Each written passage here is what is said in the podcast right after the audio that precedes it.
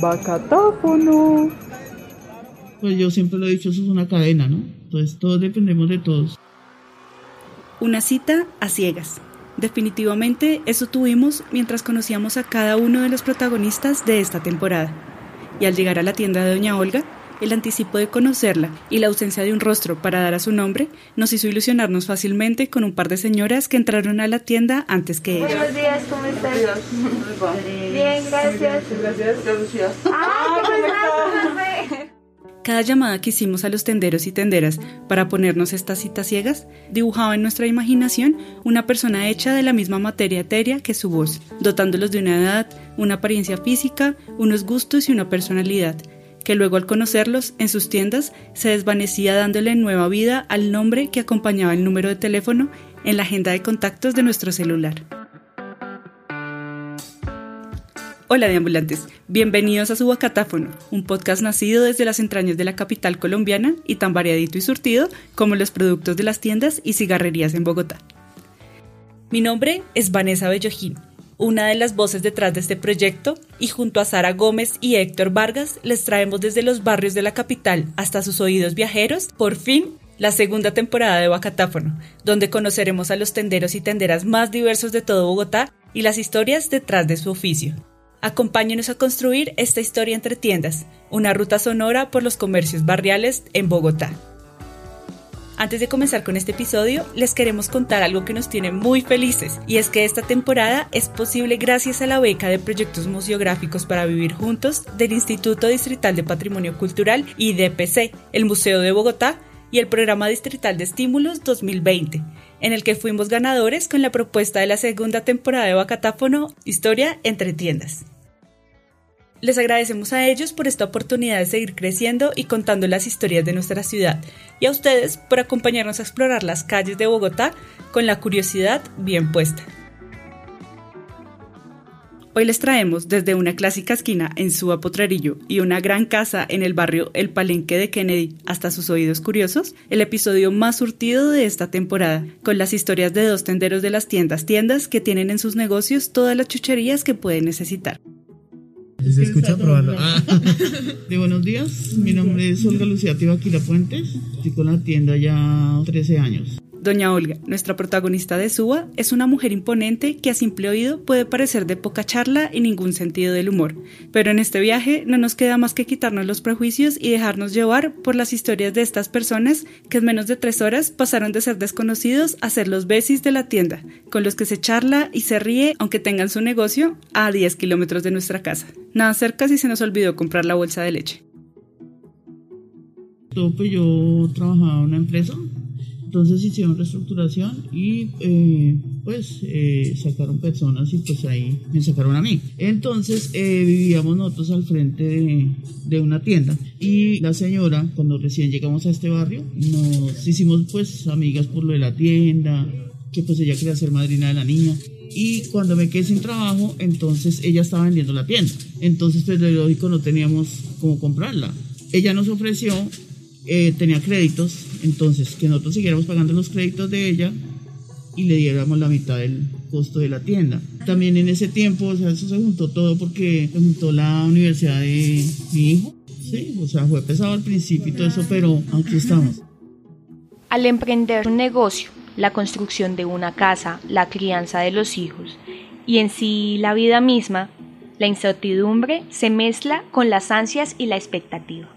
Y de a poco, cuando se comienzan a materializar estos sueños, algunas certezas se van abriendo campo, siendo un legado de tiempos mejores para los nuestros. Buenas, ¿cómo van? Buenas tardes. ¿Cómo están? ¿Cómo les ha ido? Hola. Hola. Hola, ¿cómo estás? Bueno, me llamo Herminia Garzón. He venido desempeñando esta labor desde el 80, o sea, 40 años así. que Tengo este negocio. Claro que ha venido transformándose. Era antes se vendía de todo, eh, víveres y licores, toda cacharrería, todo eso se- lo teníamos. Mi nombre es Herley Molano, tengo 42 años, prácticamente nací, crecí, me formé en el negocio, pues obviamente vi cómo se transformaba porque este fue el primer supermercado del barrio donde pues estaban las papas, el, el, mercado de plaza, el mercado de grano, obviamente siempre ha estado la cervecita de al lado, la camaradería entre los vecinos. Doña Arminia es la mamá de Don Herley actual dueño de la cigarrería Paraíso en Kennedy. Ellos nos contaron su larga historia con las tiendas, mientras su familia y los clientes que llegaban charlaban un poco. Y nos pareció ver en Don Herley también ese gente enderil que Doña Herminia heredó de sus papás cuando era niña. Claro que yo tengo historia de, de, niña, porque mi papá y mi mamá también tenían negocio de eso. Sí, a mí me tocó bastante, no me acordado ahorita, me tocaba atender en lo que era el negocio de grano, porque era grano y a la vez tenía como restaurante, que digo yo, 10 años. Mi trabajo estuve como trabajando en almacenes y luego por motivos de salud de mi papá me tocó quedarme en la casa y ya no volví a trabajar en empresas. Y ya me casé, los dos ya pensamos en trabajar independientes y seguir a ver qué, cómo nos deparaba el destino. Y, y sí, lo, lo, que pensamos fue en un negocio y se compró el lote, se construyó y eh, con la intención de colocar el negocio se hizo el espacio. Estas tiendas muchas veces nacen a la par de las familias que las crean, como una alternativa de trabajo y sustento, pero también como una oportunidad para dejar algo a sus hijos o simplemente como excusa para disponer de más tiempo. Yo trasnoché mucho, yo trabajé mucho trasnochando, ella tenía como tres añitos. Yo trabajé muchos años trabajando por turnos, entonces de lógico que no había espacio, no había tiempo, ¿no? Inicialmente, eh, quienes teníamos, manejaba yo más que todo la tienda casi que todo el día, porque pues ella pequeña, ella comenzó a trabajar conmigo como desde la niña, como desde los siete años. La idea siempre nosotros hemos tenido y mi esposo siempre había tenido idea de tener algo de abarrotes, alguna como un supermercado, digámoslo así. Y se nos dio la oportunidad y pues ahí vamos.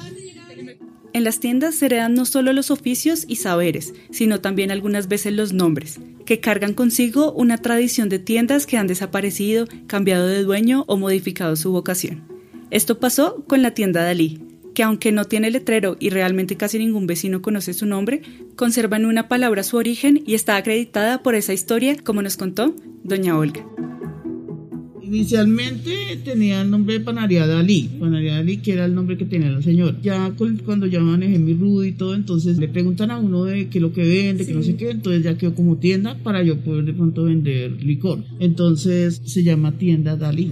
Le íbamos a poner Feo Didi, pero no. O sea, Fernando, Diana, Diego y Olga. La señora que me la vendió eh, duró nueve años con ella y eh, duré yo como un mes en el sitio donde ya lo tenía. Hablamos con la señora donde estoy actualmente y ella me, me arrendó el local. Entonces ahí seguimos como la acreditación, que eso también fue bueno porque ella también es muy dada a la, a la comunidad. Entonces, pues de lógico que estaba ya acreditada, entonces eso también me sirvió hartísimo. Por eso visitando usted Lichi. ¿Qué necesitaba yo? Y si la tienda estaba tan acreditada ya por su anterior dueña, ¿por qué no continuar con la panadería? Tanto doña Olga como don Gerley y su mamá nos contaron por qué una tienda o cigarrería es para ellos la mejor opción. Porque digo que esto es como lo básico, ¿no? O sea, lo diario. Es lo que tiene movimiento todos los días. Yo sé que por las misceláneas y todo eso también, pero son como más lentos. En cambio, esto así sea los, los niños, que un dulce, que con chicle. Pues desde, desde niños, desde que nos llevaban al colegio, pues uno salía de aquí, le empacaban las once de aquí. Desde que tengo uso de razón, existe el negocio para mí. El nombre del negocio era el vecino, porque pues todos llegaban y que vecino y vecina, vamos donde el vecino y donde el vecino y el negocio se llamó el vecino el cambio por cuestiones normativas, porque pues ahorita un supermercado, pero ya no era supermercado, se llama Paraíso. Bogotá es una ciudad construida por quienes llegaron un día a sus tierras añorando nuevas oportunidades. Esta es una ciudad donde todos caben y tienen un lugar para contribuir a esta historia que construimos entre todos, resultado de cada acción por parte de quienes la habitamos. Es por eso que nuestros protagonistas de hoy regresaron una y mil veces a la ciudad donde proyectaban nuevos comienzos. Yo nací en un pueblito aquí de Cundinamarca. Mi papá y mi mamá nos llevaron para el Huila. Me crié, me estudié y regresé a Bogotá. A los 20 años regresé a Bogotá y desde entonces estoy por aquí. Doña Arminia nos contó que su esposo Laureano, oriundo de Pulí, Cundinamarca, sin saberlo, también recorrió su camino de vida pasando por Bogotá, el Huila y de regreso a Bogotá, donde se conocieron, se casaron y crearon su negocio. Y esas historias de amor y de migración también se vieron reflejadas en la historia de Doña Olga, la dueña de la tienda Dalí en Suba. O sea, pues yo nací en Chía, pero me crié aquí en Bogotá. Doña Olga y su familia andaron parte de su camino en Tolima. Y cuando las cosas parecían tener otro destino, volvieron a Bogotá, no sin sentir en su esencia la importancia de su estadía en Ortega, marcada por experiencias con la gente y un interés creciente por estar al servicio de los demás. Ya llega uno como con acento después de tres años de pelado. claro, entonces llegar al colegio, ¿y usted dónde viene? Pero antes de continuar, y si les está gustando la segunda temporada de Bacatáfono Historia entre tiendas, los invitamos a compartir este episodio y sus favoritos de esta temporada con su familia, amigos o vecinos, para reír un rato y conocer un poco más sobre las tiendas de barrio en Bogotá. También los invitamos a que nos dejen sus preguntas, sugerencias e incluso saludos a los tenderos de hoy por nuestras redes de ambulantes, Instagram, arroba bacatáfono y arroba. Y si nos quieren dejar un mensajito de voz, serán bienvenidos para los próximos episodios con más historia bogotana. Y sin más mandados, continuamos surtiendo estas historias con la compañía de nuestros protagonistas de hoy. Hoy pasa.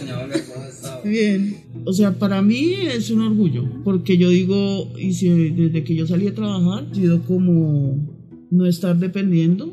Bueno, horario sí, le he dicho a ellos, es una empresa. Luego de trabajar para una empresa y pisar fuerte en ella, doña Olga recuerda sus tiempos como empleada con orgullo.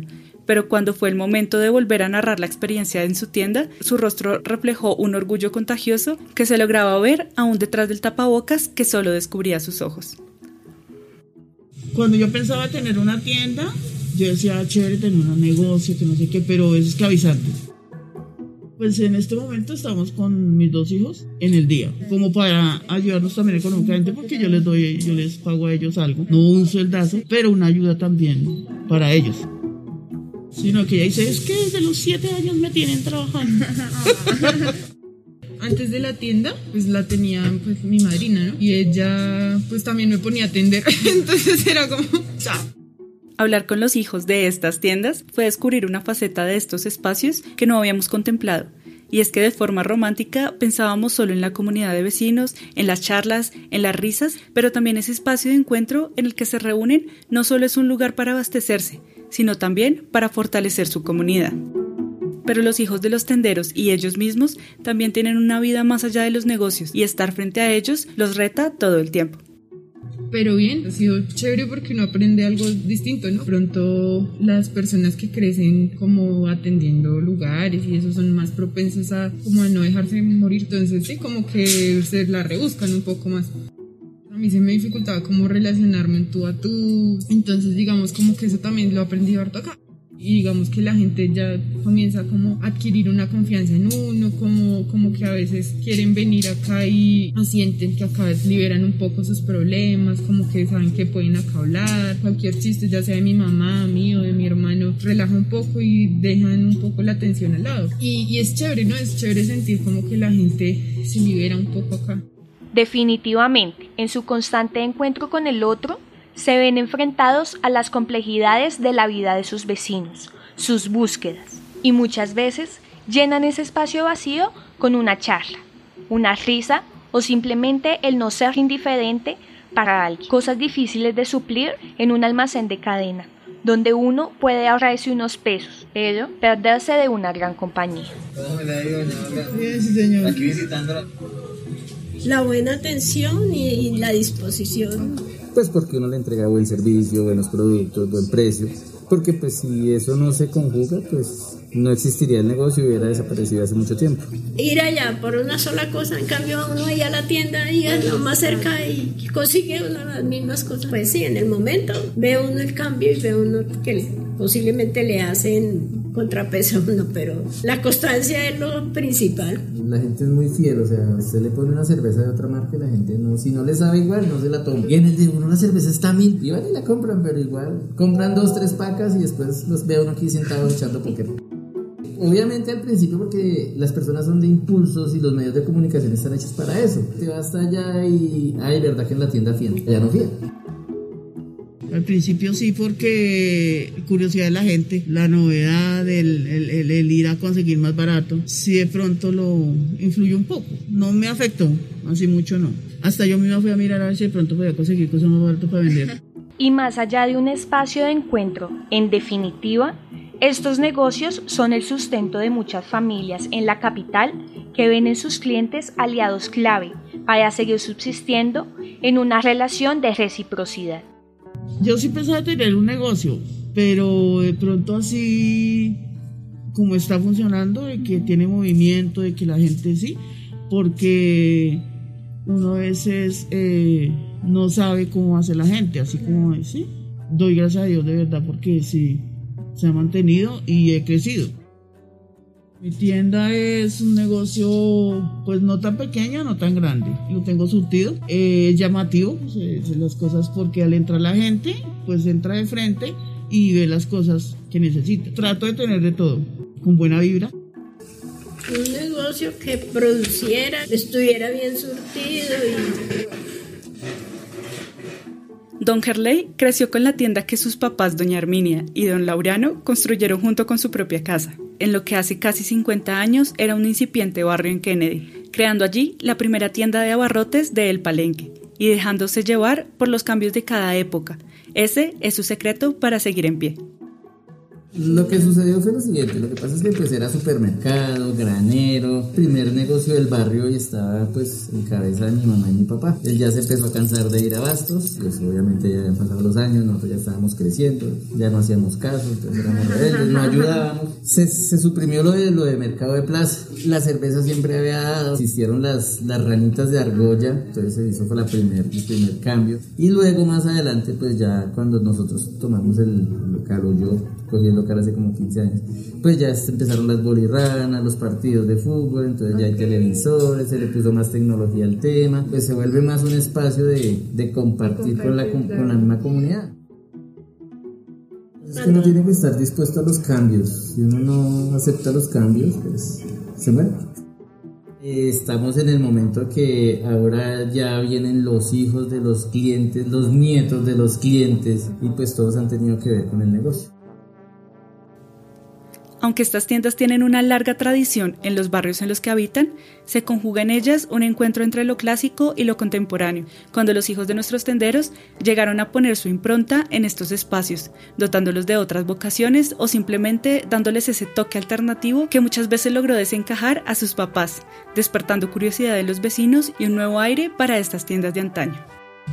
Entonces, cuando ya debo la tienda, pues nos veíamos más seguido y eso también. Muy pendiente, más pendiente. que estuviera más pendiente. De todas maneras, se va acomodando uno también, pues a, a, esas, a esas jornadas también, ¿no? Porque también esto, pues implica unas jornadas ahí como de, de estar aquí, y al principio también era complicado, ahora que me acuerdo, porque estaba ahí con mi corte de cabello así como con una cresta y todo el asunto. Entonces mis papás como que no iban pues tantísimo con eso eh, y el negocio era como la, excusa perfecta para decir como, hey, pero ve a la gente, ¿qué va a decir? Ah, no van a venir a comprar. Preciso cuando compramos la tienda, él comenzó con la vaina de su cresta, su zapato negro, su zapato verde. Y es el que dirán, uno de todas maneras como ser humano, así uno diga, a mí no importa lo que diga la gente, no, uno sabe que sí, a uno le importa lo que dice la gente. Y es que en estos espacios la familia parece expandirse y los vecinos se reúnen en sentimientos de preocupación e interés por el otro. Y muchas veces ellos son parte del cambio en la relación entre hijos y padres, como nos contaron doña Olga y Diego, su hijo mayor. Y a mí la que me hizo caer en cuenta fue una señora que se llama Elizabeth, muy buena gente es. Y ella fue la que cualquier día hablando o sea, yo le comentaba, le dije, yo así como, no, es que Diego, pero es que son jóvenes. Si yo tengo un, sobrino que es rockero, tiene todo, yo no sé qué, tiene un pinche acá, tiene no sé qué, yo, pero yo la que menos pensaba. Sí, sí nos ayuda a todos. pues yo nunca he sido como grosero ni nada con las personas, entonces eso sirvió para que la gente como que también se diera cuenta de como que bueno, y este que bueno, buenos días, sí, que venía, lo que sea. Tranquila, sí, soy yo. como con la amabilidad uno como que se ganan las personas. Y entonces eso ha llegado también como que las personas también como que se sientan cómodas con venir aquí en esa época se sintieran cómodas y todavía digamos como que lo ven a uno en la calle y, lo, lo, saludan y, es todo el tiempo no entonces uno anda por acá y como ya se siente ahí reconocida y, ah, reina belleza y mientras ven crecer a sus hijos y se marean con el vaivén de vecinos, los tenderos han construido sus barrios y los han visto cambiar, llegando nuevas avenidas y ruidosos medios de transporte y kilómetros de pavimento que dejan en mejor estado sus zapatos cansados del barro si no está la gente, no entra, no sigamos la amistad, existiría. Igual, pues yo siempre lo he dicho, eso es una cadena, ¿no? Entonces todos dependemos de todos, entonces la, la gente es lo importante. Existe de pronto con la gente, la gente aquí se siente como familiar, ¿no? O sea, ninguno somos de pronto de, se atendió y tal luego, se charló, que a veces me critican eso porque tengo mucha como confianza con la gente. Pues es que me gusta. Entonces ya llevo casi como 20 años alrededor. Porque en Suba, en Suba llevo como unos 40 años, yo creo. Sí, me gusta todo lo de averiguar todo lo de Suba, todas sus historias.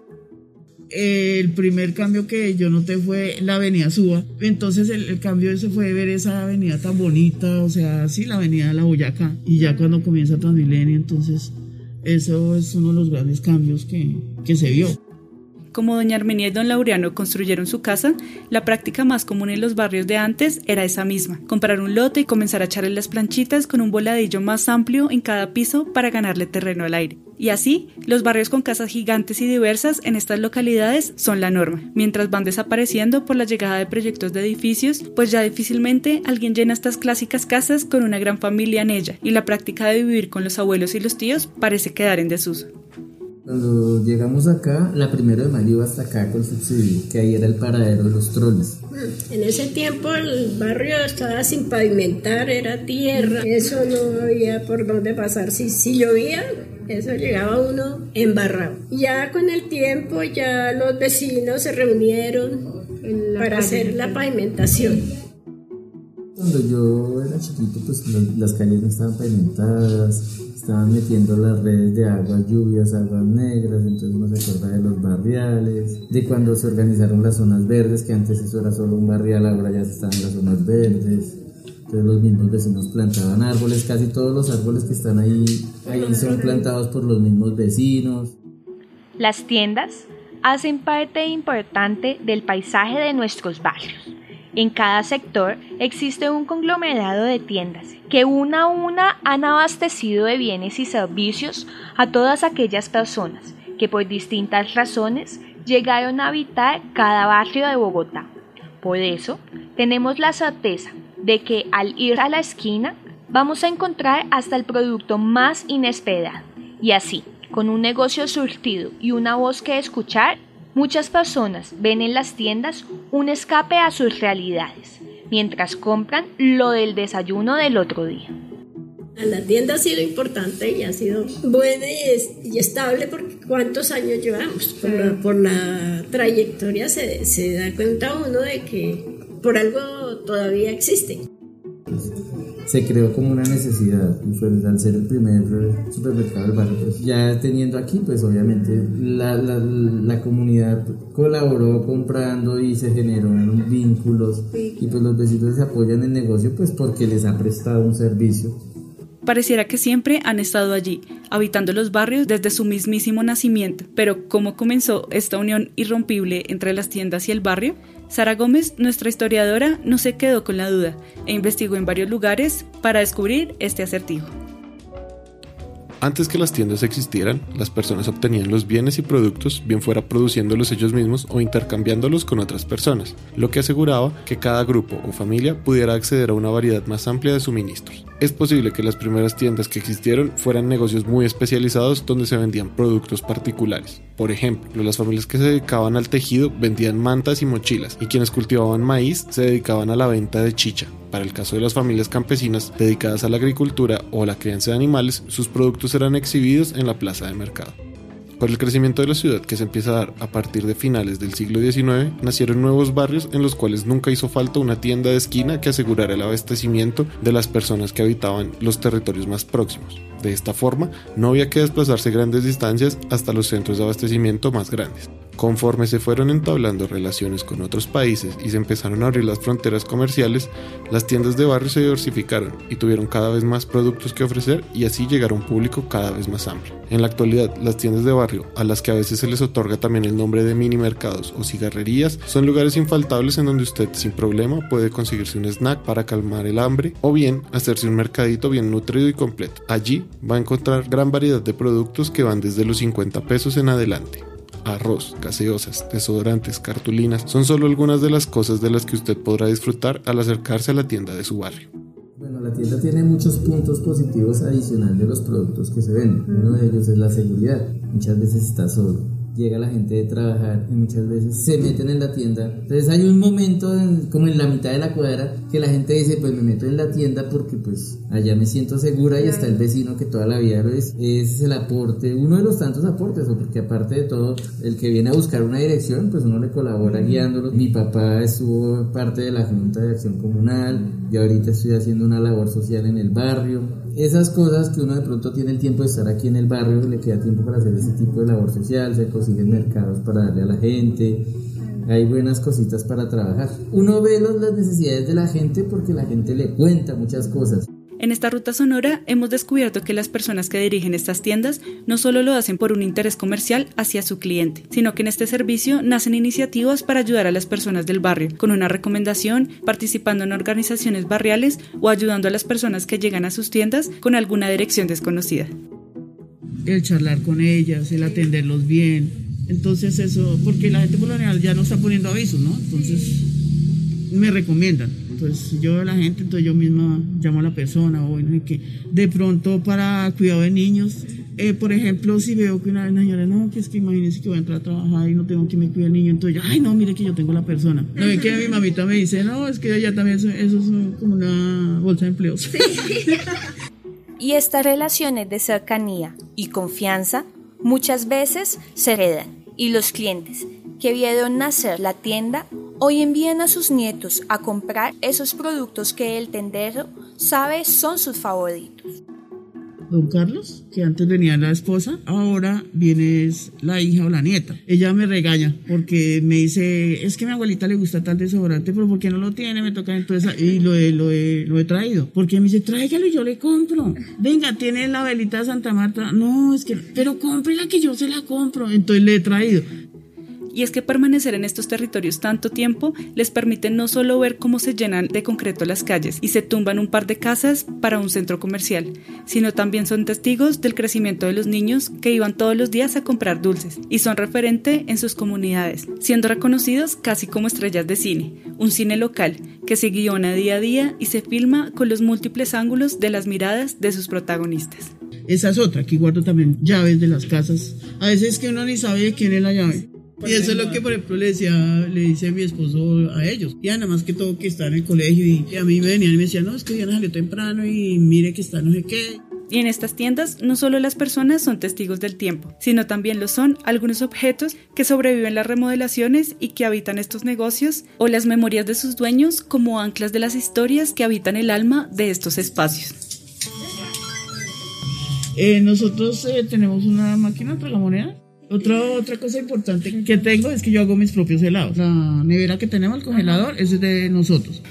Cuando doña Olga mencionó sus helados, en mi boca apareció un recuerdo en forma de sabor, que me llevó a la miscelánea que mi tía Fabiola tuvo en el barrio Palermo Sur, desde antes que la memoria tuviera nombre. Ella también hacía sus propios helados, que ocupaban unos vasitos metálicos que les daban forma y, en mi creencia, un toque de ese sabor a mora gustosa y generosa, como los jugos de la abuela que no escatiman nunca en fruta.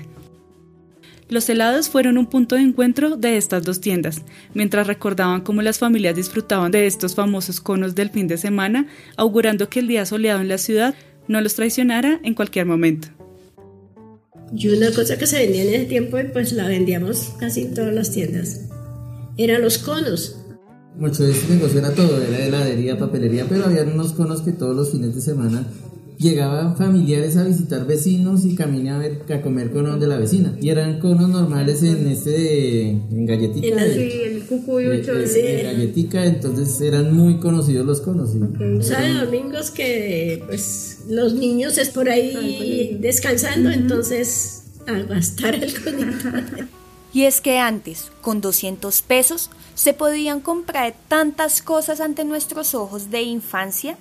Es así de sorprendente como aún hoy existe una gran oferta de dulces a 50, que llenan los bolsillos de los niños en los barrios bogotanos o en otros barrios del país, donde por ejemplo los boli calman los insaciables ánimos de compra de los niños en tierras más cálidas. Luego la gente se sorprende porque yo tengo cosas de 50 pesos todavía. Los dulces, chicles, eh, todo eso para los niños, no, eso no me pueden acabar porque si no, mejor dicho, me van para otra tienda. y ellos son muy amañadores acá. Por ejemplo, había un niño y ya ahorita ya tiene como 18 años. Cuando él era pequeñito, la mamá le daba, pongámosle 500 pesos. No, ¿qué, qué me alcanza con esto? Entonces le digo, ¿te hago un mercado? Entonces él me decía, sí. Entonces, por ejemplo, yo le daba muchas cosas de 50, dulcecitos, gomitas. Entonces ese era su mercado. Entonces él una vez mandó a la abuelita, entonces la abuelita, ay, que sí, por favor, le puedes mandar un mercado a Jonathan. y entonces él ya, ya, ellos ya sabían, y así, por ejemplo, vienen con cualquier moneda, si es de 200, entonces yo le trato de dar cuatro cositas de 50. Y estos productos eternos guardan sus lugares en las tiendas ante la llegada de otros más novedosos que tienen un público creciente. Así las tiendas se adaptan y sobreviven a tiempos inciertos, dando paso a algunos productos que llegan por su gran demanda. En el transcurso del día, comenzando por ejemplo en la mañana, de pronto lo que es eh, la leche es relativo, ¿no? O sea, se vende tanto en la mañana como en la noche. Y ya en el transcurso del día es, eh, por ejemplo, los jugos, los empaquetados, eh, el arroz. Entonces, eso es lo, como lo básico. Entonces eh, hicimos una sección de tapabocas nueva.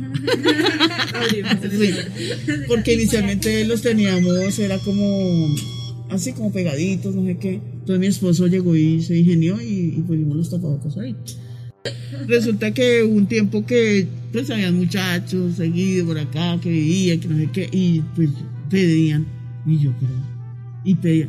Cualquier día le pregunté a un proveedor, venga, este me puede vender la cantidad así, no la caja, sino, no, sí, claro. Y sí, empecé y sí. Y pues también uno ha visto crecer a mucha gente que. Chinitos que venían acá por dulces y ya vienen por pañales. Yo les traje tintico, pero no les traje posible pues por para la pandemia. A pesar de la pandemia, pues esa es otra ventaja que dice uno, gracias a Dios de verdad, porque no nos hicieron cerrar. Como esto es básico, porque por ejemplo mi esposo, a él le congelaron contrato, entonces casi que todo, todo salió de acá. Los hábitos de consumo cambiaron, ya usted no puede tomarse una cerveza en la tienda, le toca llevarla para la casa. Y pues obviamente el negocio mayoritariamente era cerveza licor y pues ahora por pandemia pues tocó volver a surtir un poquito más lo que es la tienda. Antes había el juego de bolirrana, ya pues eso no se puede porque pues la agrupación de la gente. Entonces sí, la pandemia afectó mucho porque pues el negocio se le tocó darle como un vuelco nuevamente porque de los más que ha tenido. Poco lo que había, eso ahorita la pandemia pues desde el por de vitrinas y surta. En una casa con buenos cimientos, por más que tiemble, se mantiene la casa, cambia un poco pero se mantiene. El conocido y muy usado rebusque no solo es propio de los vendedores ambulantes, sino que se ve reflejado en oficinistas que venden también sus catálogos de revista o universitarios escolares que llevan encaletados los dulces para vender a sus compañeros de salón. Asimismo, el rebusque ha llevado a las tiendas de barrio a hacer todo en uno, vendiendo desde paqueticos y chucherías hasta reemplazando un cuarto improvisado para una fábrica temporal de tapabocas. Toca ver qué se pone para ver de qué, de qué vamos a vivir. En ese pedazo hubo máquinas de coser, se hizo, se hizo fábrica de tapabocas y todo. Cambia mucho la atención, ya antes usted decía, sigue y se siente y se toma algo y no sé qué, ya pues, toca desde la fuerte para llevar. Entonces obviamente cambió el estilo de negocio, la forma de atender la gente. Ya no es darse la mano ni el abrazo, sino que hermano de lejitos y que se va a llevar y, y yo bajo con el tapabocas. Y es que la pandemia no solo ha forzado la recursividad en estos negocios, sino que ha subrayado los miedos por la inseguridad tan característicos en nuestra ciudad. Por eso, nos llenaba de curiosidad saber más sobre este tema en relación con estas dos tiendas. En todo lo que he vivido acá y todo, es eh, al traerme un, un sábado surtirme los conos, hubo un robo al de los conos, la plática que a mí no, a mí no me tocaron ni me pidieron nada, nunca, nunca en todo el tiempo que llevamos acá. A veces, sin una herramienta elegida, cualquier palo es bolillo, pero hay historias cercanas que calan en nuestros miedos y nos orillan a buscar alternativas y a nombrarlas de vez en cuando. Mire, trajo bocadillo. Sí, pero. Ay, Diana. Este es bocadillo y este es su hermano. Pero hay una historia, me, me tocó defender a dos. A un muchacho que le iban a robar como acá y llegaron como en moto dos tipos y lo cogieron ahí. Yo, claro, yo cogía bocadillo, me salí y yo, ¿qué? Y entonces, y los manes como que, uy. Y yo dije, bueno, dejen al chino quieto, no sé qué. Y entonces como que los manes se fueron y yo ahí con el machete. Pues se murió un amigo de mi hermano que tenía también una papelería. Y también le iban a robar y eso, y pues a él sí le dispararon. Dispararon. Y entonces como que, ah, por eso a mí como que al principio no me gustaba mucho la idea de tener como una tienda, como por el susto también de, de no, eso por ahí nos roben, por ahí me maten o alguna cosa. De hecho yo siempre...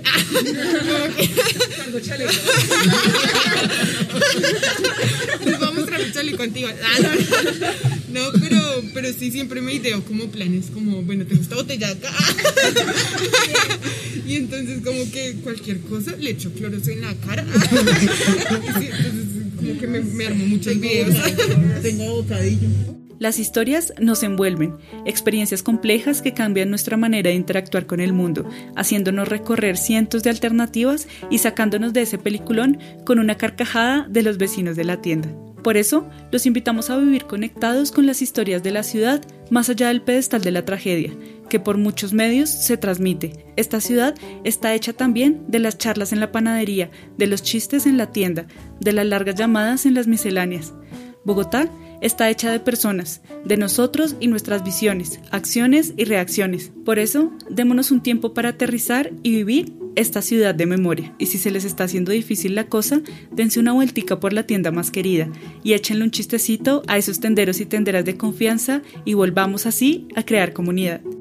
Los invitamos también a visitar a los tenderos de este episodio. Ellos estarán felices de recibirlos con más historias en su espacio. O si prefieren esperar, pueden conocerlos un poquito más desde sus casas, visitando la página web de este proyecto, eldeambulante.co, diagonal, bacatáfono, y recorrer este barrio virtual que estamos construyendo entre todos. Recuerden que este espacio es posible gracias al Instituto Distrital de Patrimonio Cultural, IDPC, el Museo de Bogotá y al Programa Distrital de Estímulos 2020, donde fuimos ganadores junto a otros nueve proyectos increíbles de la beca Proyectos Museográficos para Vivir Juntos. Y listo, aquí termina este cuarto pregonazo del bacatáfono Historia entre tiendas. Gracias a doña Olga y sus hijos Diana y Diego por reír con nosotras un rato y permitirnos conocer sus historias en la tienda Dalí en el barrio Potrerillos de Suba. Gracias también a don Carley y su mamá, doña Arminia, quienes creyeron en este proyecto de memoria barrial y a su larga historia en su cigarrería Paraíso en el barrio El Palenque de Kennedy. El equipo de la segunda temporada de Bacatáfono somos Sara Lucía Gómez, nuestra historiadora y mediadora, Héctor Vargas, nuestro antropólogo e investigador, y yo, Vanessa Belloquín, la coordinadora y realizadora audiovisual. Esto fue Bacatáfono, un podcast con acento rolo. Desde el proyecto El Deambulante, un saludo tenderil para todos y esperamos vernos ya prontito en nuestro próximo capítulo, donde visitaremos Tunjuelito y Suba para conocer a los tenderos con los oficios más tradicionales de esta temporada. Porque pues aquí estamos casados con Diana, preciso casados Diana, hija y Diana Ross. Me robaron los papeles y los vinieron a dejar acá. Sí. Los dejamos con algunos tropezones en el Bacatáfono. Tienda de abarrotres Toma dos. Entonces venga, le digo, le digo, venga chino, es que la palabra. Eh, siempre la utilizo. Y kilómetros de de Ah, en lo que Él es el de la papelería. Estaba preguntando. Estaban preguntando por el de la papelería. Sí, que como así. ¡Ay! ¡Ay, no, pues Pedrito!